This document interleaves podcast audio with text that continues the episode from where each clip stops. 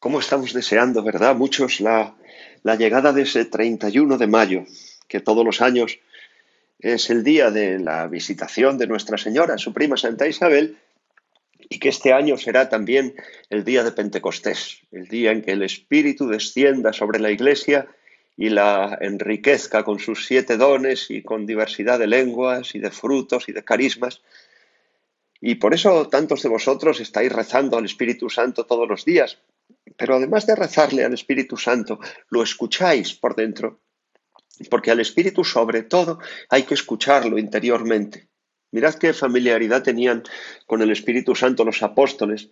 ¿eh? y, como nos dice San Lucas, como si tal cosa, eh, eh, están hablando entre ellos, dijo el Espíritu Santo, apartadme ya a Bernabé y a Saulo para la obra a la que los he llamado, como si dijera que lo hubiera dicho Pedro, Juan, Andrés o Santiago. ¿no? ¿Cómo, ¿Cómo se le escucha así al Espíritu Santo. Porque esto que nos dice San Lucas, apartadme a Bernabé y a Saulo para la obra en la que los he llamado, es la traducción en palabras de lo que el Espíritu Santo les dijo. ¿eh?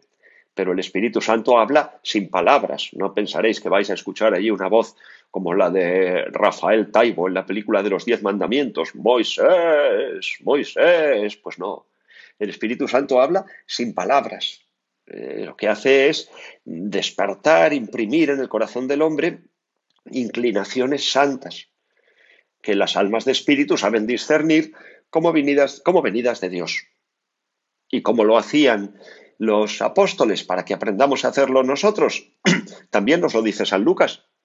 El Espíritu Santo les habló un día, nos dice, que estaban celebrando el culto al Señor y ayunaban. Y luego, después de haberle escuchado, dice que luego ayunaron otra vez y oraron, y ya les impusieron las manos para transmitirles el Espíritu Santo, y así los enviaron. Ahí tenéis el secreto. ¿Queréis escuchar al Espíritu Santo? Oración y ayuno. Porque, lógicamente, cuando una persona vive entregada a la desmesura de los placeres carnales, no puede escuchar al Espíritu de Dios. ¿Por qué? Porque tiene el alma completamente entumecida, aturdida por el ruido de la carne. O sea, si tú después de tomarte eh, una cerveza, dos platos de fabada, un chuletón de buey, vuelta y vuelta, con tres copas de vino, y luego tomarte una copa de coñac y fumarte un puro, pues ¿qué vas a escuchar? Lo que escuchas es el, rugido de tus tripas, vamos, no puedes escuchar, ponte tu el rosario después, ¿no? No puedes escuchar a Dios así, nada más que te escuchas a ti mismo. ¿eh? el hombre carnal no puede escuchar el Espíritu de Dios, nada más que puede escuchar el rugido del hombre viejo, que, está, que se ha apoderado de él completamente, pero los trinos suaves del Espíritu de Dios, con ese ruido de los placeres carnales, es imposible. Entonces, si queréis escuchar los trinos del Espíritu Santo, que son una sinfonía preciosa, hay que rezar y hay que ser sobrios. Lo que no quita celebrar también cuando hay que celebrar, pero hasta cuando celebramos también lo hacemos con cierta sobriedad, para nunca ser esclavos de la carne. Ya hemos hablado, creo que en alguna meditación, de las obras de la carne y los frutos del Espíritu. El hombre de Espíritu siempre tiene que ser un hombre de oración y un hombre de mortificación. Y entonces, como así se habitúa a escuchar el espíritu en su interior, luego todo lo que sale de él son palabras espirituales, palabras que hacen bien y que llegan directamente a los espíritus que le escuchan.